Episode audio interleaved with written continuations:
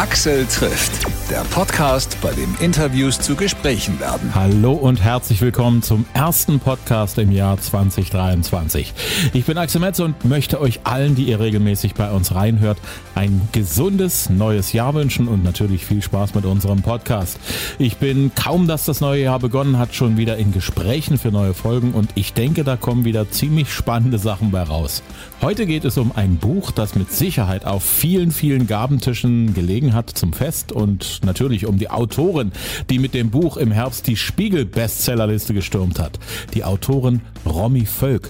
Bekannt für Krimis, hat sich diesmal etwas ganz anderes vorgenommen. Schön mit dir zu sprechen. Spiegel-Bestsellerliste, du bist da ja gleich mit Veröffentlichung des Buches Die Rückkehr der Kraniche dort eingestiegen. Das ist wie bei der Musik die Top 10 der Charts zu erreichen, oder? Ja, verrückt. Also, ich konnte es gar, äh, gar nicht richtig fassen weil es ja ein Genrewechsel bei mir ist, dass das tatsächlich so gut geklappt hat. Also bin ganz happy. Du sprichst von einem Genrewechsel. Du hast ja vorher äh, ordentlich auch in anderen Genres gearbeitet.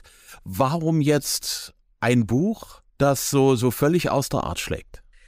Ja, so völlig aus der Art schlägt es gar nicht. Ich bin einfach mal aus dem Krimi-Korsett ausgestiegen. Ich äh, schreibe seit über 20 Jahren Kriminalromane und hatte den Wunsch, ähm, ja, einfach mal die Krimi- Aspekte wegzulassen, einfach eine spannende Geschichte zu erzählen mit äh, ja Figuren, äh, tollen Naturbeschreibungen, aber trotzdem eine gewisse Spannung zu erzeugen. Das äh, habe ich so lange, also einige Jahre eigentlich so mit mir mitgetragen, habe mich nie getraut und im letzten Herbst äh, habe ich gesagt, so jetzt muss diese Geschichte erzählt werden. Hm.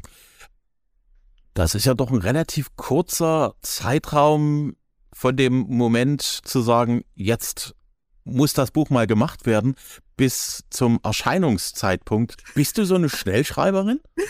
Eigentlich gar nicht. Also ich brauche schon so ein Jahr für ein Buch mit Recherche und äh, der Schreibzeit und Nachbearbeitung und so weiter. Aber ähm, hier waren es wirklich besondere Umstände. Ich bin, ich weiß noch genau, im letzten September mit meiner jetzigen Lektorin da von, äh, vom Rowold Wunderlich Verlag spazieren gegangen in Hamburg und sie hat äh, mich da angesprochen. Äh, wir kennen es schon länger. Sie war mal früher in meiner Literaturagentur auch Agentin und wusste, ich will was anderes schreiben und äh, ist da dran geblieben. Und ähm, ja, wir haben da auf dem Spaziergang einfach, äh, ich habe ihr das kurz gepitcht, meine Idee. Sie hatte da auch noch zwei Ideen dazu und dann haben wir gesagt, wir machen die, dieses Buch. Und ich habe sofort angefangen zu schreiben, weil es eben diesen Programmplatz gab. Also sie hat mir den angeboten und ich habe gesagt, den nehme ich. Also total verrückt, weil das wirklich eine sehr, sehr kurze Zeitspanne war. Aber ich habe mich voll reingekniet und also, ja, cool.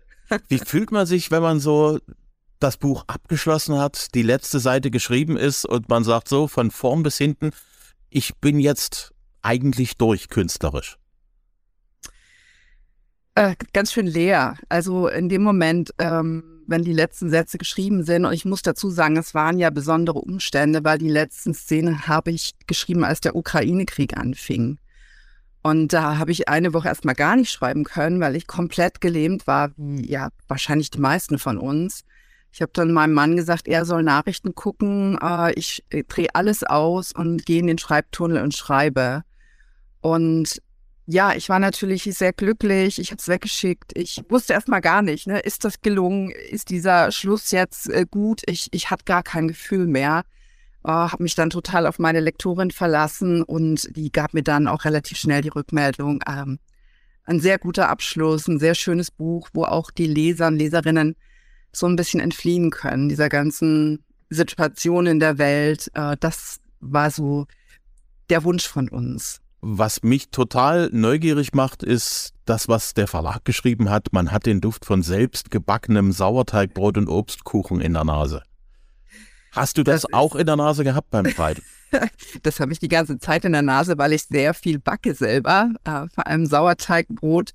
Aber ich habe das mit einfließen lassen. Also ich bin ja mm, auf dem Dorf aufgewachsen. Danach habe ich 15 Jahre in Dresden und Leipzig gelebt und jetzt lebe ich hier im Norden wieder auf dem Land.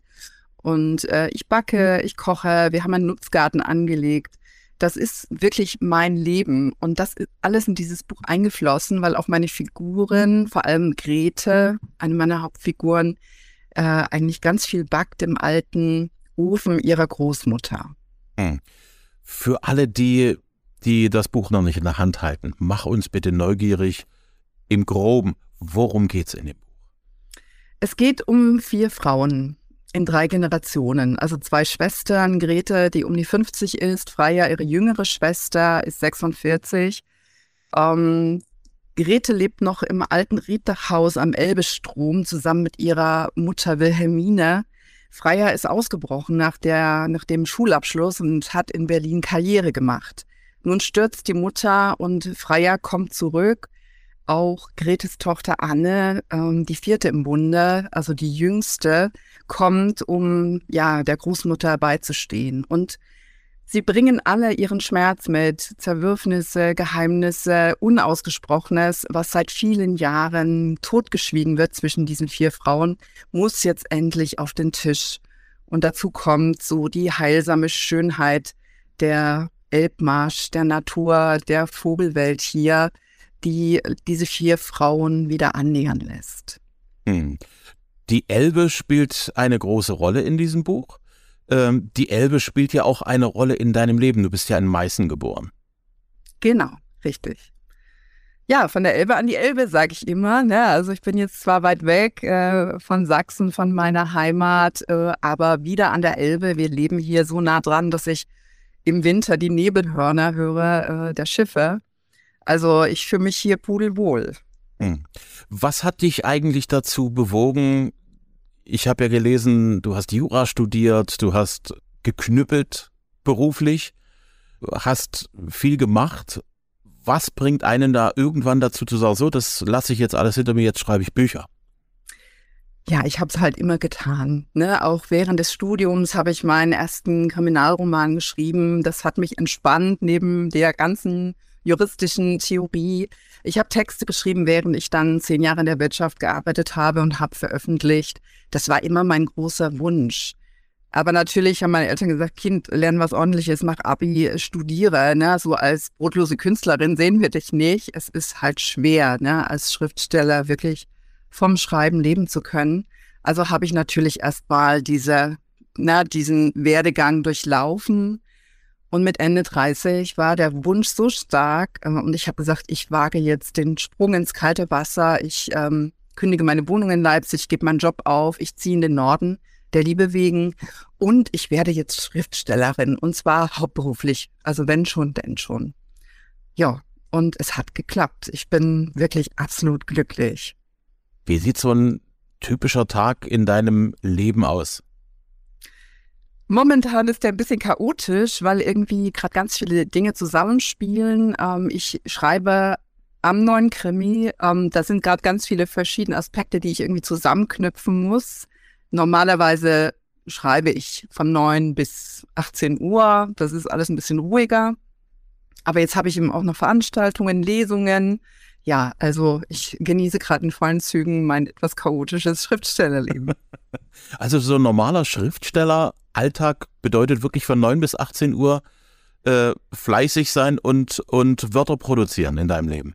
Genau, sozusagen. Also manchmal ist es tatsächlich so acht Stunden Aufsatz schreiben. Ne? Also nicht so, wie viele sich das ja vorstellen, ne? dass wir irgendwie abends da mit einem Glas Rotwein auf der Couch sitzen und äh, dann mal so bis nachts äh, tippen. Also der Typ bin ich nicht, den gibt es sicherlich auch. Aber ich bin wirklich ein Tagschreiber. Ich brauche einen ganz normalen äh, Arbeitstag, äh, gehe morgens laufen, dann geht's an den, an den Schreibtisch, ich mache eine Mittagspause und abends 18, 18.30 Uhr äh, mache ich dann Feierabend. Genau. Und du kannst dann auch den Deckel drauf machen auf den Tag. Kann ich machen. Oder, genau. oder, gibt, oder gibt's, gibt's so den Moment, wo du sagst, nee, also ich bin jetzt gerade mitten in der Geschichte drin, jetzt muss ich, ich muss das Ding noch zu Papier bringen. Also das gibt's mal, wenn ich eine Szene schreibe, die ich in der Dunkelheit schreiben möchte, weil, weil es atmosphärischer ist. Ne? Dann setze ich schon mal, gehe aber dann meistens so auf die Terrasse im Sommer oder ich suche mir irgendwo ein äh, kleines Plätzchen abseits vom Schreibtisch, was ja mit Laptop geht, ohne Probleme, ne? und schreibe dann diese Szene. Aber das ist wirklich eher selten. Hm. Ähm, Du hast gesagt, ähm, Bücher und, und, und Schreiben hat dich dein Leben lang begleitet.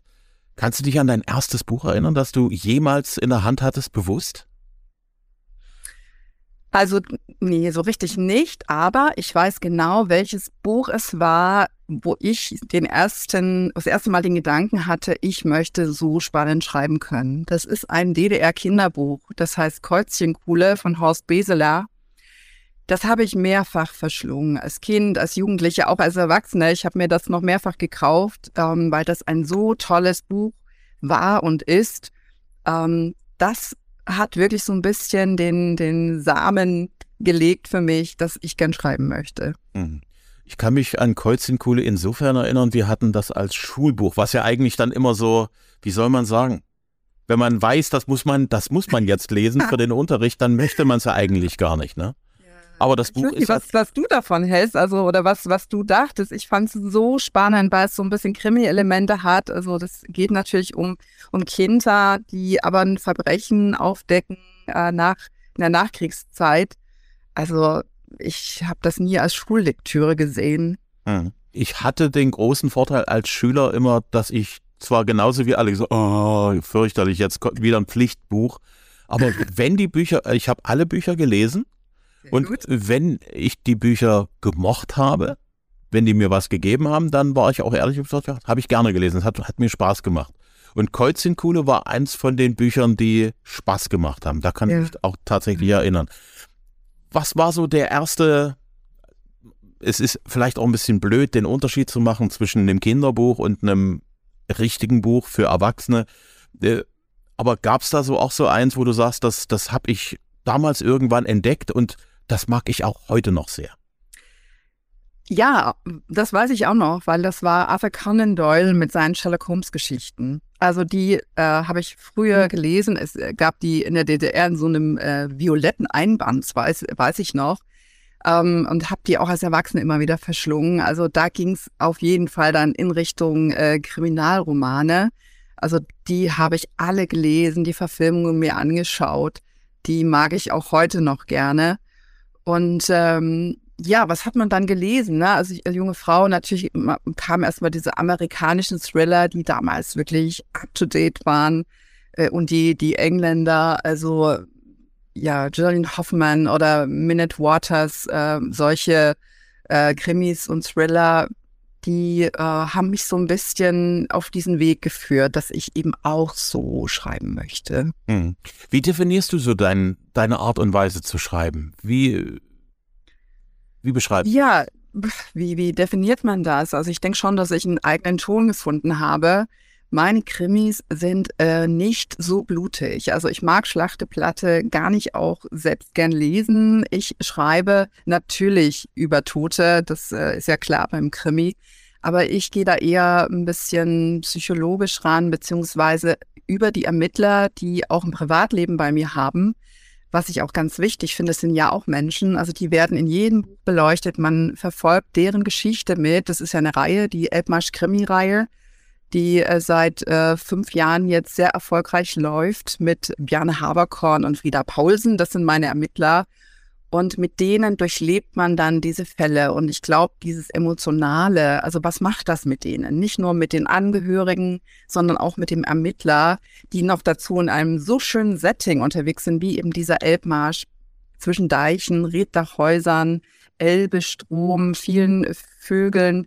Das ist äh, eine tolle Kombination. So wird mir das vom Leser, von der Leserin immer gespiegelt.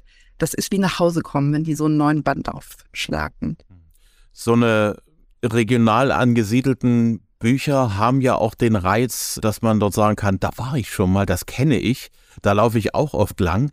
Ich kann mir das dann dort auf eine andere Art und Weise vorstellen. Hast du das so im Hinterkopf auch mit? Naja, ich muss dazu sagen, ich bin ja zugezogen. Ne? Ich äh, bin ja äh, vor zehn Jahren hier in den Norden gezogen. Wir haben hier ein Haus gebaut in der Elbmarsch und ich habe angefangen zu schreiben, als ich ganz frisch war. Und ich habe mich nicht getraut, wirklich hier äh, echten Orte zu nennen. Ich habe mir ein fiktives Dorf ausgedacht, weil ich dachte, nee, also wenn ich hier irgendwas falsch mache, wenn hier die Kirchentür auf der falschen Seite ist oder du bringst hier irgendwie den Bäcker um, äh, ohne es zu wissen, namentlich, ne?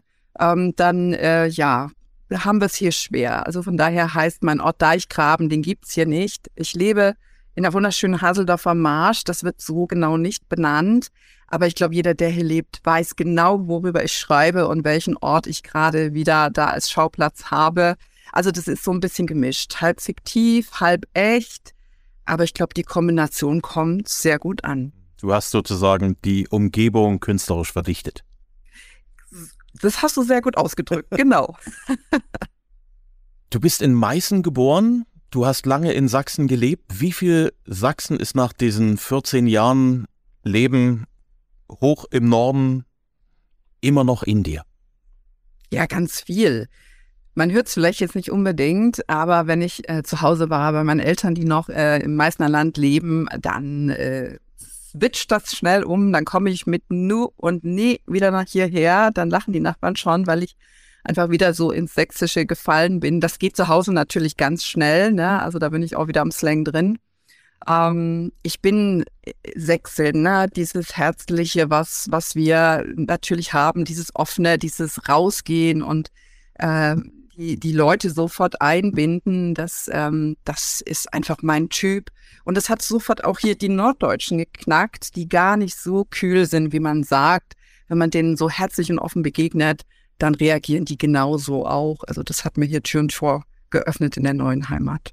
Das glaube ich auch. Also da ist auch viel, wie sagt man das, viel Klischee mit dabei. Weil wenn man, ist wenn man, es, auch wenn man mein sie, Wetter, ne? Ja? Also das, wir haben hier so einen tollen Sommer. Ich, äh, hier können wir bald Pfirsiche und Aprikosen anbauen. Also von wegen Schiedwetter im, im Norden, das gibt's schon mal, vor allem im Herbst, Winter, was perfekt für mich ist, für meine Krimi-Stimmung, wenn hier der Nebel kommt und der Regen und die Herbststürme. Aber wir haben so einen schönen Sommer, der eben auch schon fast zu trocken ist. Also das stimmt alles nicht so richtig, dass es hier so viel regnet. Was fehlt dir an deiner alten Heimat? Na, schon auf jeden Fall dieses äh, Bergige. Ne? Ich bin ja ähm, aufgewachsen quasi im, ja, also zwischen Erzgebirge und ähm, sächsischer Schweiz. Ne? Also das haben wir hier gar nicht. Da ist die nächste Erhöhung die Geest und da merkt man so leicht, dass es so ein bisschen die Straße mal so ein bisschen hochgeht. Man kann auch nicht mal bergauf sagen. Ähm, da musste ich auch meinem Verlag äh, mal kurz in die Kantare fahren, weil beim letzten Krimi Nebelopfer hatten die im Hintergrund, da hatten die so weites Land drauf und da war im Hintergrund so, so ein sehr bergiges Ge Gebiet zu sehen, wo ich gesagt habe, Leute, wir haben hier keine Erhöhungen, das müsst ihr runternehmen vom Cover. Das ist nicht Norddeutschland. Da haben wir alle ein bisschen geschmunzelt, ähm, weil wir wirklich hier ganz, ganz flaches Land haben. Das fehlt mir was fürs Fahrradfahren schön ist hier, ne? Aber so äh, mal eine Tour in die sächsische Schweiz oder ins Erzgebirge oder in den Harz, also das, ähm, ja, das fehlt mir. Hm. Wie oft gibst du dir das so im Jahr, mal wieder nach Hause zu fahren? Ja, also unter normalen Bedingungen, ne, wenn wir keine Pandemie haben, äh, versuche ich das natürlich alle paar Wochen mal anzugehen. Die letzten zwei Jahre war das schwierig, einfach ähm, ne, einfach so nach Hause fahren war da nicht. Ähm, ich äh, habe gerade so viel auf dem Zettel, dass ich immer gucken muss, wann kann ich denn mal, von welcher Lesereise kann ich dann mal einen kleinen Abstecher dann zu meinen Eltern machen, zu Freunden, die auch immer fragen, wann kommst du denn mal wieder?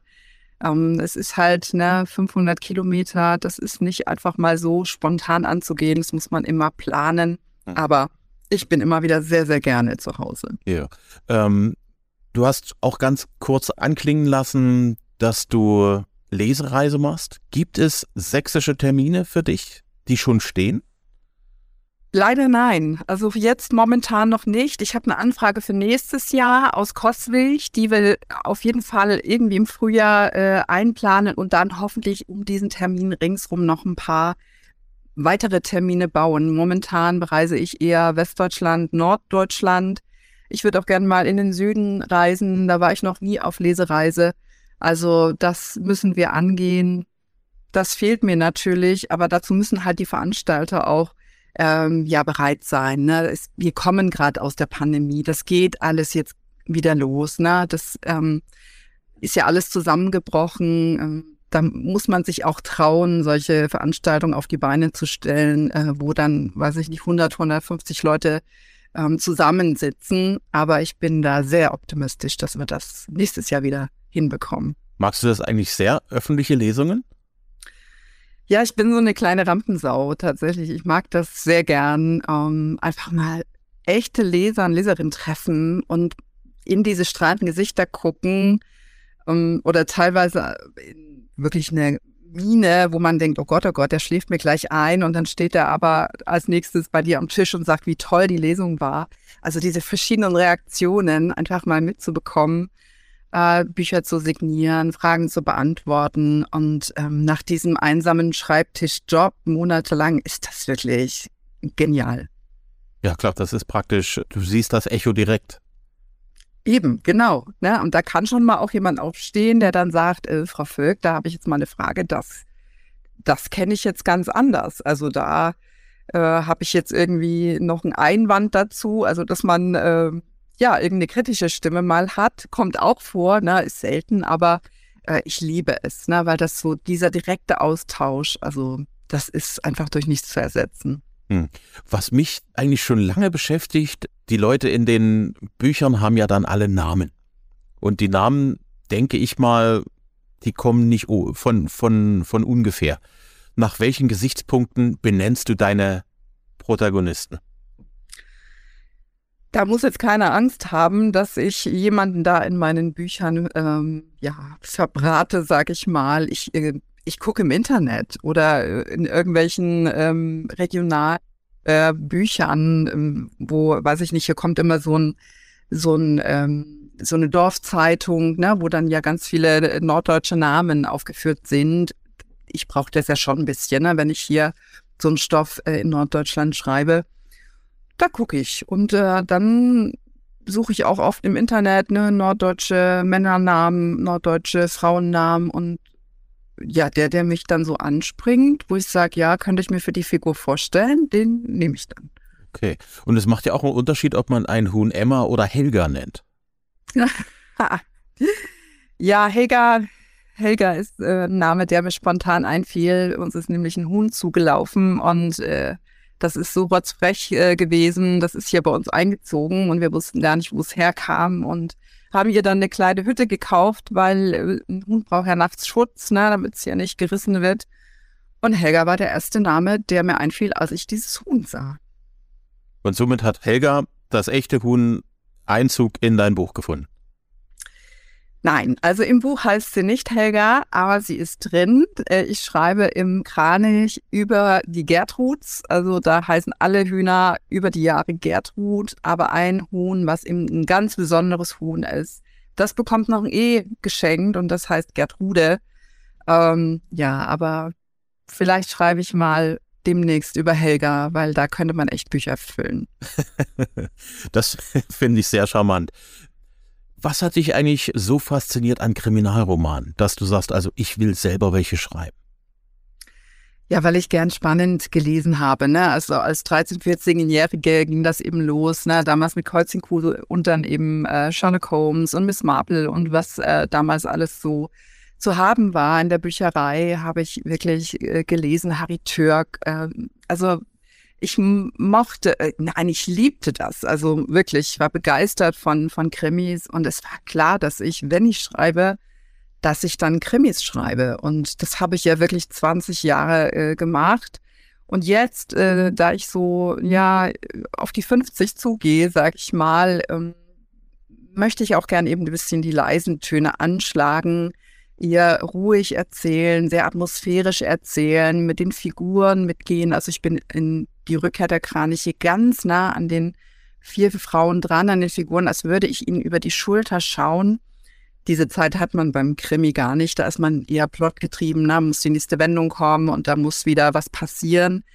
Und das wollte ich gerne mal ausprobieren, ob man Spannung erzeugen kann, indem man nur die Figuren agieren lässt, ihre Geheimnisse nach und nach aufblättert. Also das war auch richtig, richtig äh, schön, das mal auszuprobieren. Das bedeutet also auch so die, diesen feinen Grad zwischen, das ist ein sehr schönes Detail und das ist eigentlich auch ein bisschen langweilig, dort sich auch durch zu manövrieren und da was auf den Punkt zu bringen. Ja, ich glaube, das ähm, wird vielleicht auch polarisieren, ne? weil ich begleite Grete bei ganz, also die Hauptfigur, die da in der Elbmarsch in diesem Ritterhaus eben lebt seit 50 Jahren.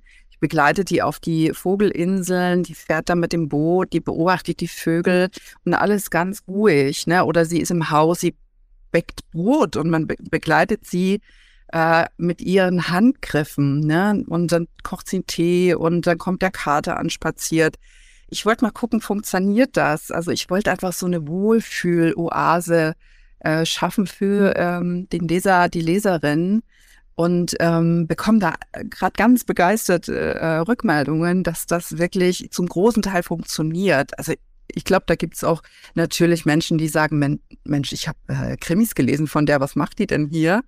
Aber ganz, ganz wenig. Also die meisten fühlen sich auch sofort wieder eingeladen und fühlen sich in diesem neuen Buch auch zu Hause. Ich glaube, der Leser oder die Leserin kommt, glaube ich, so prinzipiell ganz gut zurecht, wenn der Autor zwar vielleicht das Genre wechselt, aber man, man mag ja eigentlich einen Autor wegen der Art und Weise, wie die Bücher geschrieben werden. Und ja, wie, wie erzählt wird, welche Bilder gemalt sind. Und da ist es genau. eigentlich wurscht, ob es ein Krimi ist oder eher ein Gesellschaftsroman oder ein Wohlfühlbuch. Das hatte ich gehofft, tatsächlich, ne, dass, ähm, ja, dass das trotzdem ankommt. Und genau das, was die Krimireihe ja ausmacht, eben dieses Elbmarsch-Feeling, da habe ich ja auch ganz, ganz viel drin von dieser Familie auf diesem alten Hof, ne, und äh, das Setting, dieses Gemütliche, das wird ja auch sehr, sehr äh, an, gern angenommen, gelobt in den, in den Krimis. Und ich dachte, wenn ich das einfach übernehme und mal eben das Thema Krimi weglasse und nur die Figuren äh, sprechen lasse, mal, mal schauen, ob das trotzdem funktioniert. Und es funktioniert. Und ähm, ich bin so glücklich, weil ähm, ja, weil das eben mein, mein Leben ist, Geschichten zu erzählen. Und ich möchte mich gar nicht so in ein Genre festlegen lassen.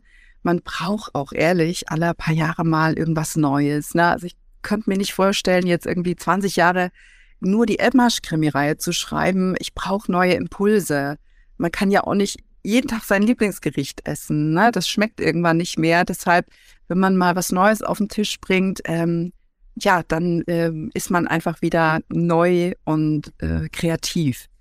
Gibt es da auch eine, eine Art Buch, wo du dich bis jetzt noch nicht rangetraut hast, wo du aber schon irgendwo so ein bisschen liebäugeln würdest, wo du sagst, wenn ich es mir zutraue, dann mache ich's. Gibt's da was? Ja, die Rückkehr der Kraniche. Ach so. Das ist genau dieses Buch. Das war jetzt so der Moment, wo du jetzt ja. gerade total ja. dir genau das erfüllt hast. Da gibt es ja. also nichts, wo du jetzt schon demnächst noch was siehst, wo du sagst, nee, da, da habe ich mich bis jetzt wirklich noch nicht rangetraut. Vielleicht mache ich es auch gar nicht. Ja, ich habe ja noch ein paar Jahre, ne? Also ich lege ja jetzt gerade erst so richtig los. Jetzt habe ich wirklich das äh, mal verwirklicht, was ich seit Jahren so ähm, mit mir getragen habe, nämlich genau diesen Familien- oder Generationenroman ohne dieses Krimi-Korsett. Hm. Das habe ich mich jetzt getraut und es hat funktioniert und äh, mal gucken, wie das jetzt weitergeht. Ich würde mich so über viele Leserinnen, Leser freuen, die auch mich noch gar nicht kennen, die noch keinen Krimi gelesen haben, die einfach mich jetzt dadurch äh, kennenlernen und sagen, Mann, ist das toll. Das wäre ganz, ganz großartig. Und dann schau, wir können ja noch mal irgendwie in fünf Jahren fragst du mich einfach noch mal und dann erzähle ich dir, was als nächstes vielleicht äh, kommt, was, äh, was wieder anders ist. Mal schauen. Alles klar. Schriftstellerisch tätig ist man praktisch den ganzen Tag, weil solange der Kopf angeschaltet ist, malen die Mühlen, die gedanklichen. Was machst du, wenn du A, kein Brot bäckst oder irgendwas kochst oder am Buch arbeitest? Dann stehe ich wahrscheinlich in meinem Garten. Wir haben hier in der Pandemie zusammen mit den Nachbarn einen Nutzgarten angelegt und äh, das entspannt mich sehr, da irgendwie die Beete zu haken, Kartoffeln zu ernten, äh, ja, die, die Hochbeete zu bestellen. Also das finde ich ganz, ganz, ganz entspannend.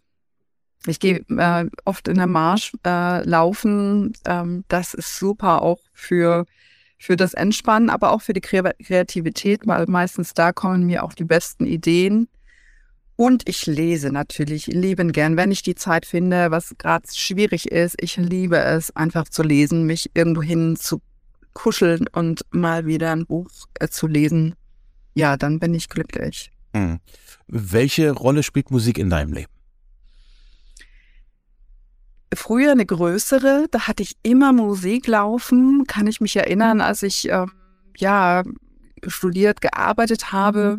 Heute ist es ein bisschen stiller geworden. Manchmal brauche ich auch einfach ähm, ja richtige Stille, mal Radio aus und ähm, dann mal dann mal irgendwie den Schreibtunnel kommen.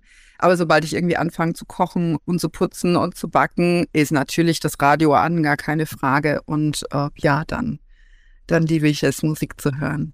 Was sind so die Bands beziehungsweise Sänger oder Sängerinnen, die du, die du wirklich magst? Ah, ich liebe Clouseau.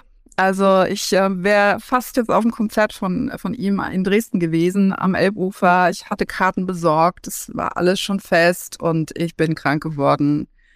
Mich hat eine Sommergrippe erwischt. Ich habe wirklich geweint, weil Clouseau mal live zu sehen ist ein riesiger Wunsch und das werde ich schaffen. Ähm, ja, also da, das höre ich immer wieder gerne.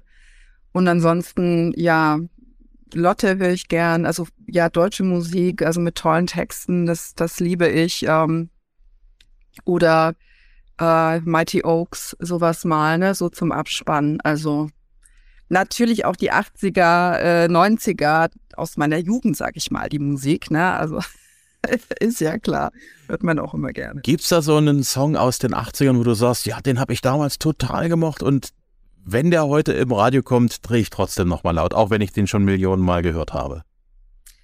Ja, da gibt's viele. Ähm, ja, Sting, ne? Also uh, Every Breath You Take äh, oder ich weiß nicht, ist das 80er von ähm, ähm, Losing My Religion? Das sind schon die 90er, Das sind schon die 90er, ne? Also ja. das sind so Songs, die, die, die drehe ich immer auf, die hat man tausendmal gehört und trotzdem eben R.E.M., ne, wenn die kommen, egal welches äh, Lied, dann wird laut aufgedreht.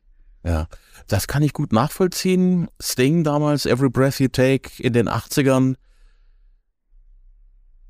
Ich habe da damals The Police auch schon vorher gemocht, weil die haben auch ganz gut gerockt, aber in, mit, mit diesem Song haben sie irgendwie was, was ganz anderes gemacht, als sie vorher hitmäßig in den Charts hatten. Ne?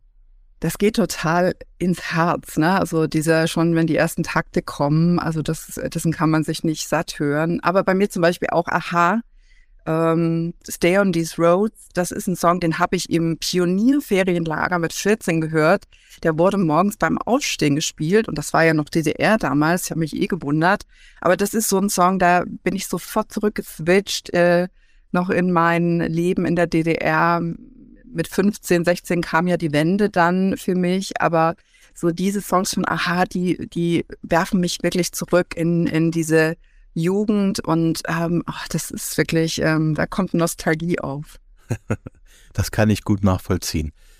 Unsere Zeit geht, glaube ich, langsam dem Ende entgegen. Ich hätte noch tausend Fragen, aber die können ja. wir ja nachholen, wenn du in der Gegend bist. Also wenn du weißt, in, in Dresden stehen Termine an oder ja. in der Nähe von Dresden. Ja. Komm gerne her. Ja, super. Wir laden dich sehr, sehr gerne ein.